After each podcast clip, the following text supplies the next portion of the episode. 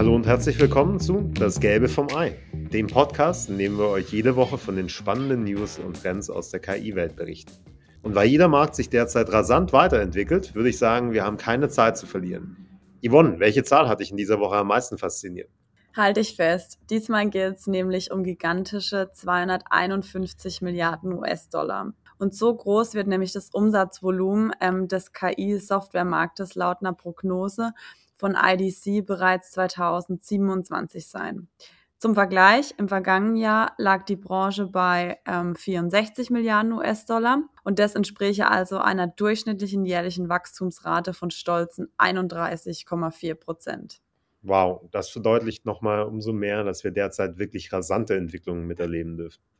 Und damit sind wir auch schon genau beim Thema, denn genauso schnell wie sich die Möglichkeiten von KI weiterentwickeln, werden auch neue Richtlinien benötigt, die den Umgang damit regeln. Unsere erste Meldung kommt deshalb heute von YouTube.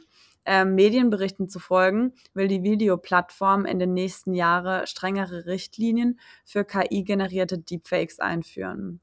Dabei geht es jetzt nicht darum, KI-Inhalte generell zu verbannen, sondern einfach nur diese entsprechend zu kennzeichnen.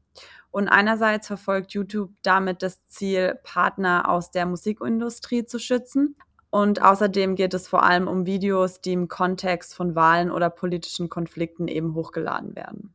Michael, was hältst du von der geplanten Anpassung der Richtlinien?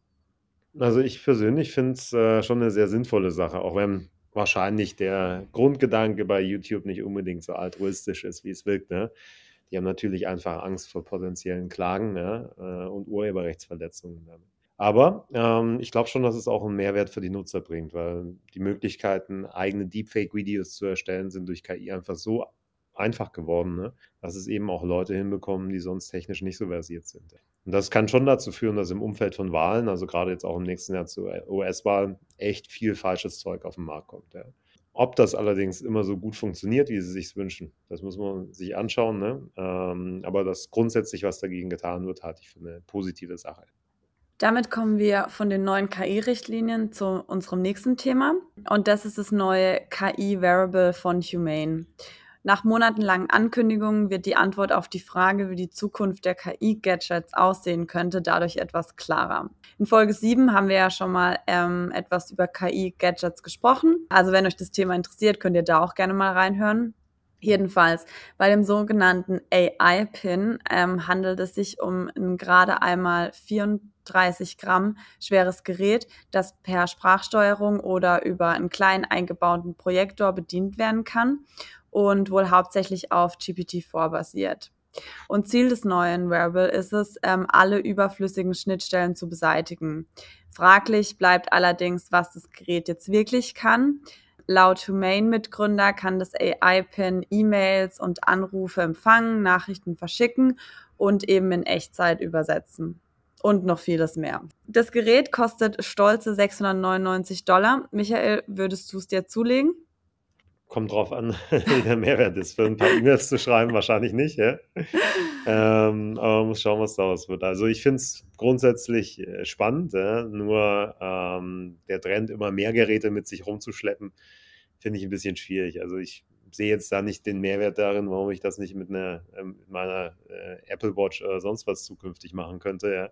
Also ich glaube, ähm, richtig spannend werden solche Dinge erst, wenn sie in Geräte eingebaut werden, die du eh mit dir rumschleppst, ohne dir jetzt irgendwas ranzupinnen. Das Gerät ist zwar nicht sonderlich groß, ihr könnt euch gerne mal den Link anschauen, den wir unten auch in die Show Notes packen, aber trotz allem sieht es halt irgendwie komisch aus, so eine große Brosche an seinem Fenster hängen zu haben. Ja, man darf auch nicht vergessen, zu den 699 Dollar kommt dann auch noch eine monatliche Gebühr von 24 Dollar dazu. Ähm, ja, man kann es ja mal ausprobieren, muss man mal schauen. Ja, wir halten euch auf dem Laufenden. Ne? Auf meinem Weihnachtswunschzettel steht es Steht's schon drauf. steht noch nicht. Also steht noch nicht. Also man kann tatsächlich schon vorbestellen.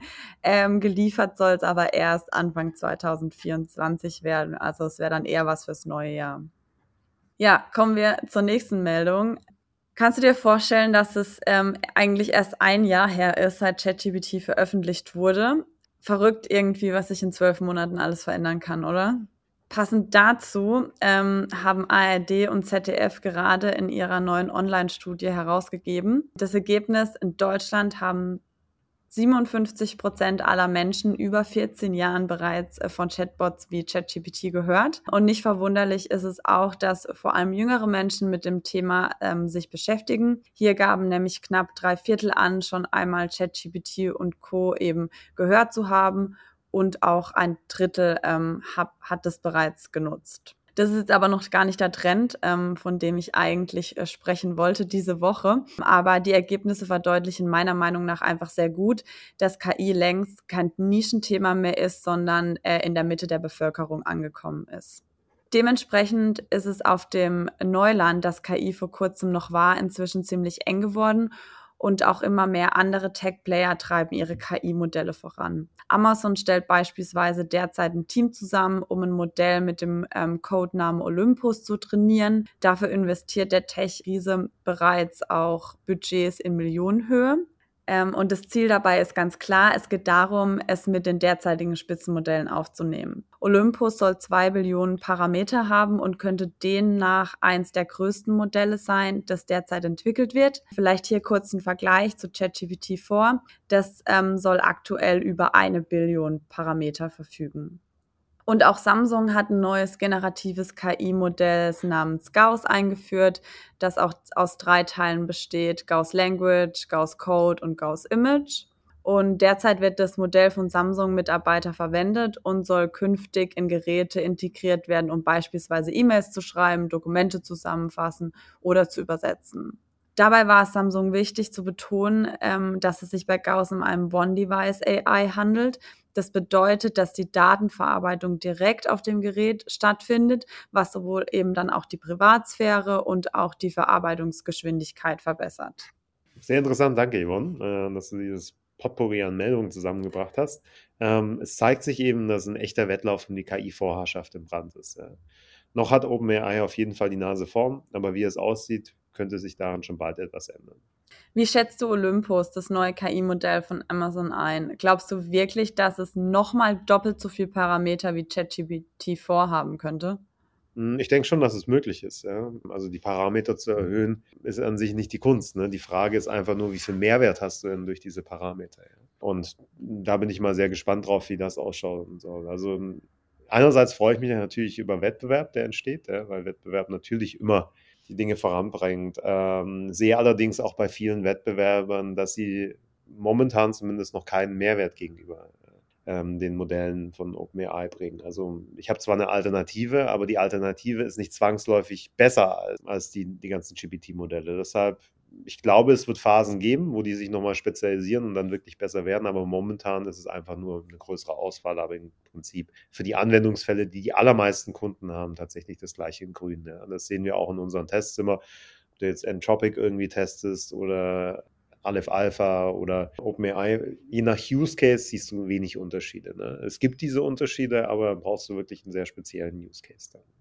Ja, kommen wir zu den Quick News. KI hat erstmals alleine einen Vertrag ausgehandelt. Juhu. Unsere erste Quick News der Woche demonstriert einmal mehr, dass künstliche Intelligenz nicht nur lustige Bilder oder Textschnipsel produzieren kann, sondern eben das britische KI-Unternehmen Luminance ein System entwickelt hat, das nun erstmals einen Vertrag ausgehandelt hat, und zwar komplett ohne menschliche Hilfe. Einzig bei der Unterzeichnung brauchte es dann noch den Menschen. Das heißt, zwei KIs haben miteinander einen Vertrag verhandelt und äh, dann eben einen anscheinend ganz guten äh, Vertrag hinbekommen. Ja? Das bedeutet ja eigentlich, dass KI bald in der Lage sein könnte, einen Großteil des Papierkrams zu erledigen, den Anwälte täglich zu erledigen haben. Meinst du, dass auch die Kosten, also dass es auch die Kosten senken wird? Ich denke durch den Wettbewerb schon, ja. Ähm, das war ja auch eines der Themen, als die ganzen KI-Modelle rauskamen, dass eben vor allem der ganze Rechtsbereich davon natürlich extrem betroffen ist, ne? weil eben doch sehr viele Tätigkeiten, sehr viele Fälle sehr vergleichbar sind ja, und dementsprechend prädestiniert für KI-Anwendungen. Ja. Mhm. Also ich glaube, dass wir da wirklich sehr, sehr viel in Zukunft sehen werden. Und damit kommen wir auch schon zu den zweiten äh, Quick News und zwar Celonis launcht Co-Piloten. Nachdem wir heute jetzt schon ganz viel von den US-Playern der KI-Welt gehört haben, ähm, freue ich mich, dass es auch eine unserer Quick News wieder ähm, aus Deutschland kommt. Und zwar hat das deutsche ähm, Process Mining Startup Celonis gerade angekündigt, eine neue Co-Pilot-Funktion zu integrieren. Zum Hintergrund für alle, die Celonis nicht kennen oder nicht wissen, was das Unternehmen genau macht. Ähm, es setzt eine Software ein, um Ineffizienten in Prozessen zu finden und dabei hilft es eben seine Kunden zu verstehen, wie genau die Abläufe funktionieren. Und um das Ganze verständlich darzustellen, hat Celonis schon im letzten Jahr eine Funktion eingeführt, die die Prozesse im Stil einer U-Bahn-Karte abbilden. Und der neue Copilot kommt jetzt hinzu und ermöglicht es eben den Nutzern, Fragen zu stellen, um die Abläufe noch besser zu verstehen. Kommen wir zur letzten Nachricht heute. Wie KI hilft, Diabetes zu erkennen? Äh, und das ist wirklich eine sehr erfreuliche Meldung aus dem Bereich der Medizin. Und zwar haben Forscher der in Toronto ansässigen Gesundheitsmarketing-Agentur ClickHealth eine KI entwickelt, die Typ-2-Diabetes an der Stimme erkennen kann. Ich hoffe, ich habe es nicht, falls jemand schon diese App nutzt. Die Genauigkeit des Screening-Tools soll sogar 89 Prozent betragen. Für Betroffene könnte das eine enorme Erleichterung bedeuten. Denn tatsächlich ist Typ-2-Diabetes in rund der Hälfte aller Fälle nicht entsprechend diagnostiziert. Das liegt auch daran, dass Bluttests nicht in allen Ländern so leicht zugänglich sind. Und mit einem Sprachscreening-Tool könnte das natürlich ganz anders ausschauen. Das finde ich echt eine super Entwicklung, ja, weil viele eben darunter leiden, ohne es zu wissen. Und das kann eben super schnell äh, eine erste Einschätzung liefern und helfen. Ja. Finde ich eine tolle Sache. Ja, ich würde sagen, mit so einer guten News können wir die Episode eigentlich auch schon beenden. Ähm, ich bin wirklich sehr gespannt, was in Zukunft noch alles mit Hilfe von KI möglich sein wird.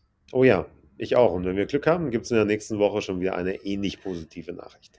Ich bin gespannt. Ähm, und damit auch wieder danke an alle, dass ihr zugehört habt. Nächste Woche gibt es wie gewohnt eine neue Folge Das Gelbe vom AI. Und äh, wenn ihr das auf keinen Fall verpassen wollt, dann abonniert doch direkt unseren Podcast. Ähm, und über unseren Like würden wir natürlich uns ebenso freuen. Dann würde ich sagen, habt eine gute Woche und bis nächste Woche. Ja, bis dann. Macht's gut. Ciao.